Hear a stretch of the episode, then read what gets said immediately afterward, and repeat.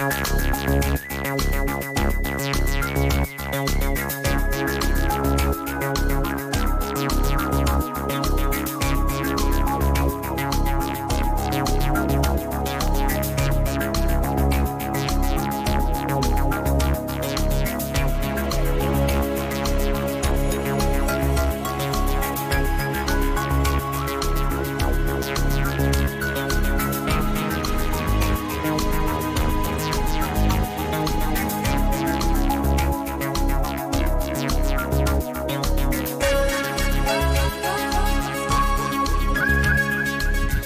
la tractorada está empezando a pasar por la Gran Vía. Ahora mismo está en Avenida de la Constitución. Y ya quien está también sentada aquí a mi lado es Mariluz Piñeiro con su cuchillito y tenedor, que va a empezar enseguida. ¿Qué tal, Mariluz? Muy buenas tardes. Aquí estamos. Uy, qué bien me oigo yo conmigo misma. ¿Te oyes bien? Me oigo genial. Da gusto escucharte siempre. Bueno, muchas gracias. Bueno, da- déjame que salude a Lorena Gascón. Es una psicóloga increíble. Una psicóloga que no tiene pelos en la, en la lengua, que lo dice todo alto y Uf. claro y que se la entiende perfectamente. Como tiene que ser, a ver, Pues a sí, ver. Pues sí, pues sí. Pues acaba de escribir Deja de tratarte como el culo.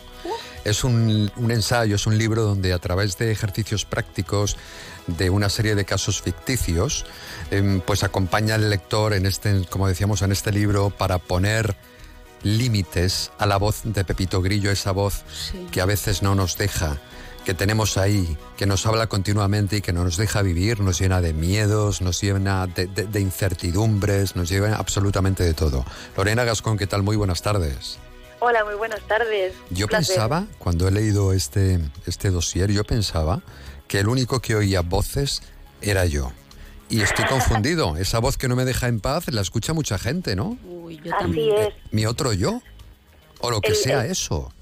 Ay, yo le llamo el yo cabrón. El yo cabrón, claro. ¿Ves cómo no tiene pelos en la lengua, amiga Piñerito? Tú, en- eh, tú estabas muy fino, pero la niña, la Pues la niña, niña, pues pues la dice, niña es una alegría, pues claro. Pues es, menos mal. Es una alegría. Yo ese libro lo necesito porque tengo más de una voz que no me deja vivir, ¿eh? Pero Lorena no tiene Ay. eufemismos. Ah. No, no, No, no, yo, yo no utilizo palabras, que No. digo yo.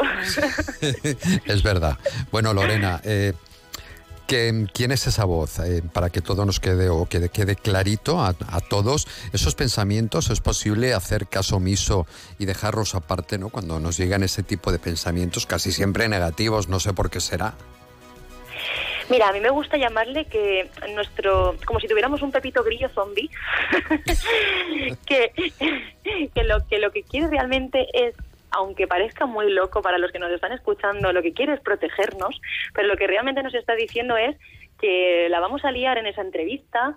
O, por ejemplo, a mí mi, mi, mi voz cabrona me podría decir que este libro va a ser una mierda, que nadie que a nadie le va a gustar. Es verdad, es o, verdad. o a cualquier persona le puede decir que pues que nadie le va a querer, ¿no? Entonces, realmente esta esta voz que tenemos eh, lo que lo que pretende es protegernos y, y muchas veces nos dice cosas que ya vivimos en el pasado, ¿no? Si vivimos un, un rechazo o lo que sea, lo que pretende es como que no nos vuelva a pasar, como de, ojo, que esto no te pase. Entonces, si sabemos esto, si sabemos cuál es su función y somos capaces de poner límites y de no creérnosla, de saber que es nuestra voz, es nuestra voz interior, pero que no dice la, que no dice realidades, tú no sabes si te van a rechazar. ¿no? no tenemos una bola de cristal, entonces cuando somos conscientes de estos podemos podemos ser capaces de no creerla tanto y de y de pues estar mejor con nosotros mismos, de ser más amables con nosotros.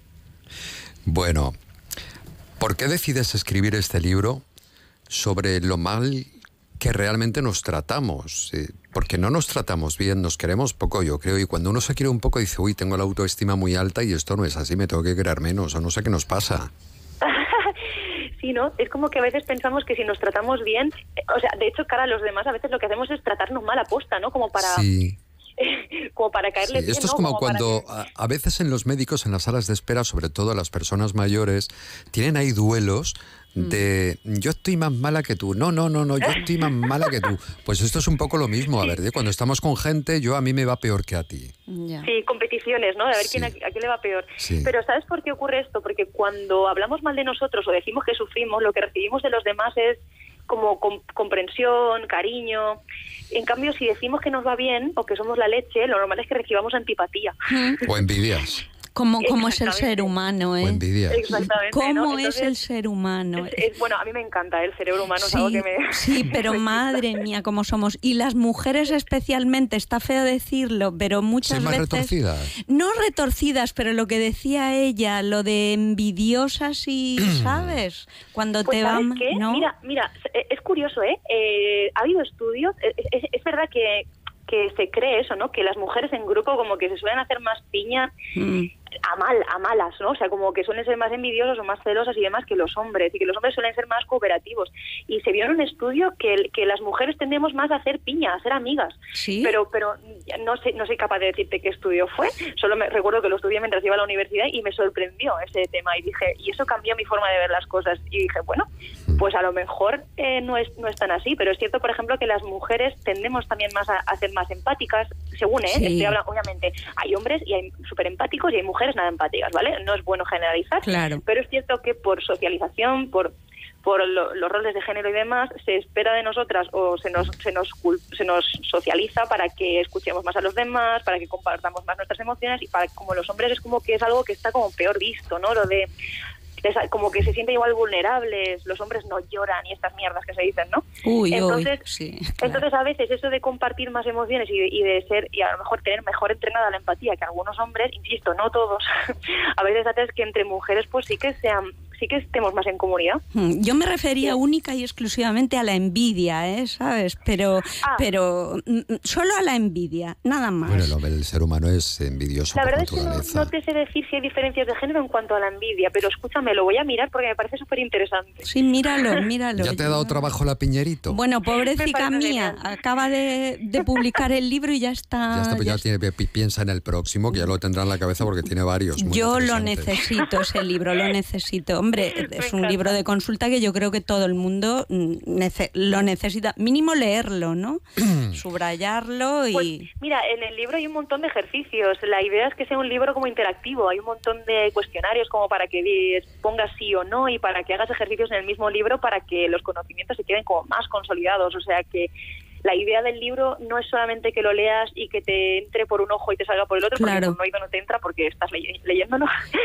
la idea no es esta, sino que se te quede ahí, que quede te quede, jolín, que se quede un pozo, que de- después de medio año, igual después de un año ya no te acuerdas del libro, pero igual que, que después de dos meses te acuerdes, ¿no? Eso está pero genial. nos das las herramientas para superar ese ese eh, ponernos eh, la tapa en los oídos y no escuchar a esa voz destructiva, ¿no? Más que no escuchar esa voz, es más como cambiar la relación con ella. Ah. es como Uf, qué eh, bajarle, más bien bajarle el volumen. ¿sabes? Es como, Uh, como cuando tienes música de fondo y, y sabes Ah. que está ahí, Sí. pero no, pero no le das el poder de amargarte porque no te la crees. Ya, solo con ¿Sabes? eso valdría la pena mm, Sí. la colección entera de libros. Aprender por lo menos a gestionarla y pararle los pies, ¿no, Julián? Decirle, oye, Pues, un momentito. A mí me encantaría, pero mira, ves como aquí Claro. somos, yo por ejemplo, decíamos, es que a veces cuando estamos entre amigos nos gusta eh, sacarlo, mm, decir, oye, mira, estoy fatal, yo creo que aquí tal, esto no, para que nos digan, pobrecito mío, ¿no? Pero yo, por ejemplo, tengo un defecto. Y voy a dejar también las vergüenzas. Bueno, uno me dicen por aquí solo uno, bueno, tengo varios. uno de ellos, porque hablas de, de la asertividad. Y esto realmente es un problema para mí, ¿no? No ser asertivo, pero en cambio, no sé si tiene algo que ver, soy de esas personas que no deja mm, procrastinar, ¿no? No- Me gusta hacerlo todo, o sea, todo lo que no me apetece hacer, digo esto cuanto antes lo hago mejor. O sea, yo eso de no dejes para mañana lo que puedes hacer hoy, es, efectivamente yo soy así.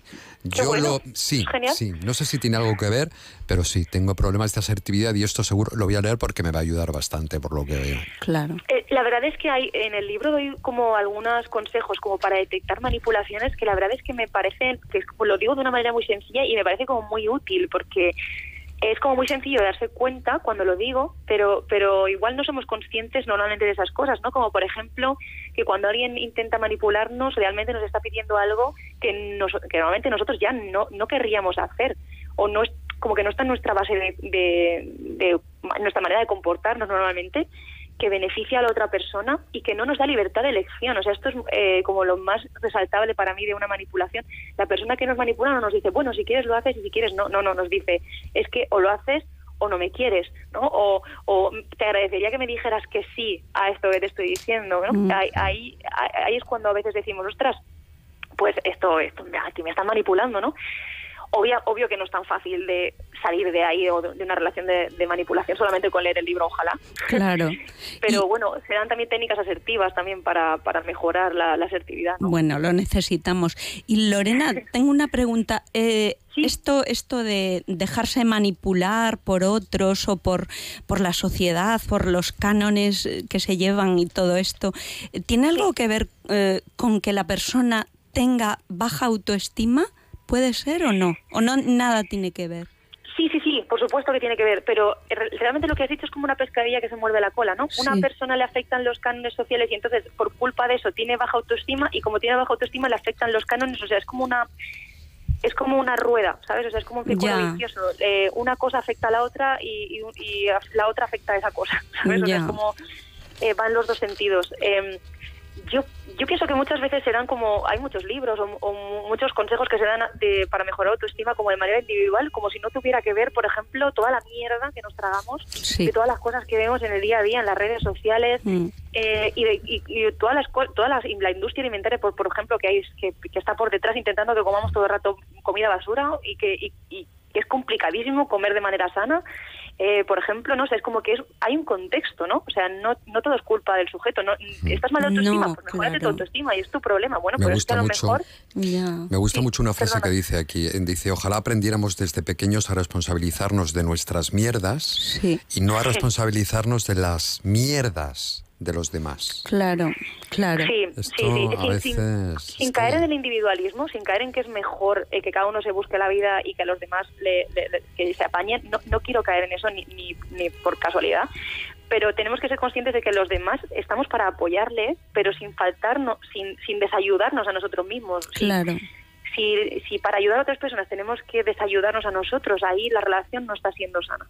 Ya, Bueno, claro. Es qué que, es que, que qué di- sí. y qué difícil educar eh, y, y que nos eduquen desde pequeños correctamente, ¿no? Uy, complicadísimo. Sí, sí. yo ahora que tengo un nieto, hombre, me encantaría, me encantaría pues que fuera una persona con alta autoestima y que no escuchase tanto, sin, sin olvidarla, pero esa voz interior negativa. Me gustaría mm, que las personas que la escuchan poco, yo creo que son más felices, ¿no? Más libres, más felices. Sí. Yo a veces Sí, esa voz bueno. negativa es la de mi madre. ¿eh? Ah, bueno, diciendo, ya. Te Ah, vas a ok. equivocar ahí. Ay. Qué estoy bueno esto, qué bueno esto que acabas de decir, La- tal los cual. padres, los la- padres, los padres, ¿verdad? Sobre todo la las madres que mandan muchas mucho veces es, nosotros. sí, esa madre o ese ¿Ves? padre o, esa tía. Te lo dije y encima luego te- se regodea Sí. y hace que pobrecita la madre, no será eso, es que hemos estamos en un mundo muy complicado, muy complicado, Lorena, Sí. hay que leer tu Sí, libro no son, y todos, no, no son todos los padres, ¿eh? esto me gustaría decirlo, eh, por si algún padre nos está escuchando, de joder, siempre lo hacemos mal nosotros. A ver, eh, obviamente eh, mm, los padres pobrecitos no, no, no, no vienen con un manual de instrucciones sobre No. cómo tratar a un, a un hijo, pero, eh, jolín, eh, es verdad que yo sí que recomiendo a muchos padres que vayan a terapia, por favor, porque eso les va a ahorrar a sus hijos la terapia cuando sean adultos. ya, ya, es muy complicado. Ojalá viniéramos Sí, todos con el librito sí. de instrucciones, pero ojalá, no es así. ojalá. Bueno, Ojalá Lorena, muchis, qué interesante entrevista, qué interesante libro. Deja de tratarte como el culo, Lorena Gascón. Eh, Muchísimas gracias. La psicóloga Japuta. Jolín, Un placer. Así se llama en redes, en redes sociales. La psicóloga Japuta. ahora mismo te voy a buscar, Lorena, encantada. Ay, ilusión. Me has encantado. Un beso, Lorena. Hasta luego. Gracias, hasta luego. Bueno, enseguida hablamos de hamburguesas con Mariluz Piñeiro y con su invitado, que ya casi, casi, casi está esperando. En nada, en dos minutos, por cierto, me dice Ángel Alonso, nuestro compañero que está, me ahogo, jaogadito hoy, Ahogadito. que están tirando cajas de limones contra la delegación del gobierno los agricultores y en este momento si escuchan una pitada, no somos nosotros. Es una tractorada que ahora mismo está teniendo, está subiendo de Constitución, Gran Vía y que va hacia la delegación del gobierno. Con los limones.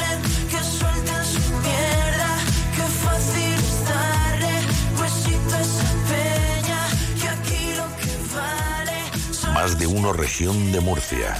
De lunes a viernes a partir de las 12 y 20 con Julián Vigara.